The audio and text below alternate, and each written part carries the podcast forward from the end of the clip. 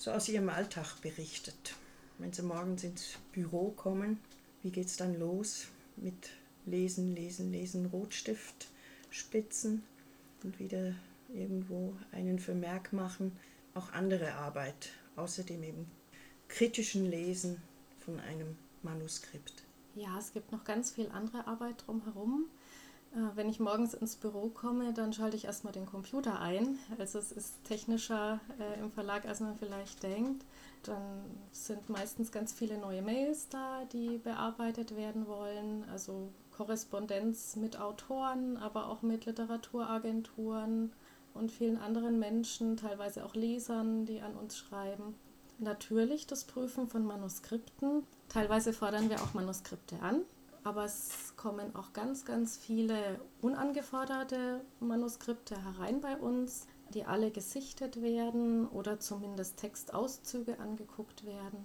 Ja, und wenn wir uns dann für ein Projekt entschieden haben und das auch mit dem Autor entsprechend abgesprochen ist, dann beginnt ja das, was man sich eigentlich unter Lektoratsarbeit vorstellt, nämlich die Bearbeitung dieses Manuskripts. Es sind dann Gespräche mit dem Autor über Inhaltliches und auch äh, formale Dinge natürlich. Es geht um den Plot, es geht um den Spannungsbogen, um die Figurenzeichnung.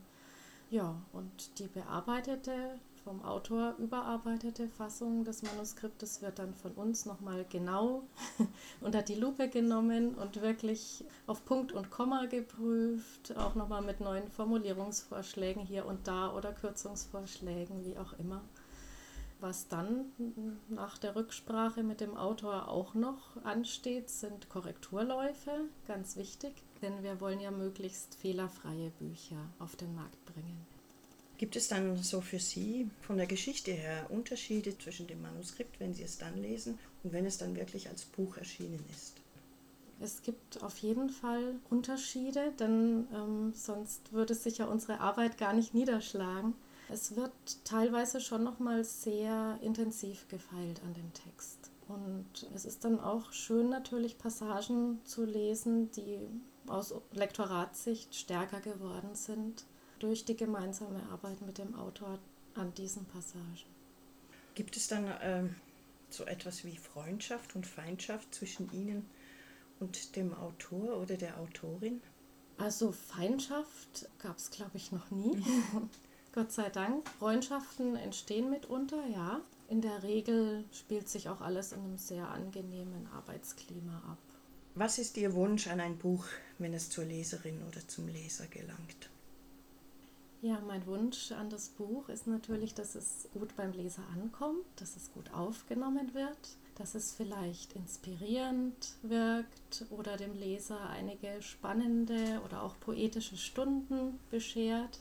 Ja, und natürlich wünsche ich einem Buch, das äh, unseren Verlag verlässt, auch ganz viel Erfolg.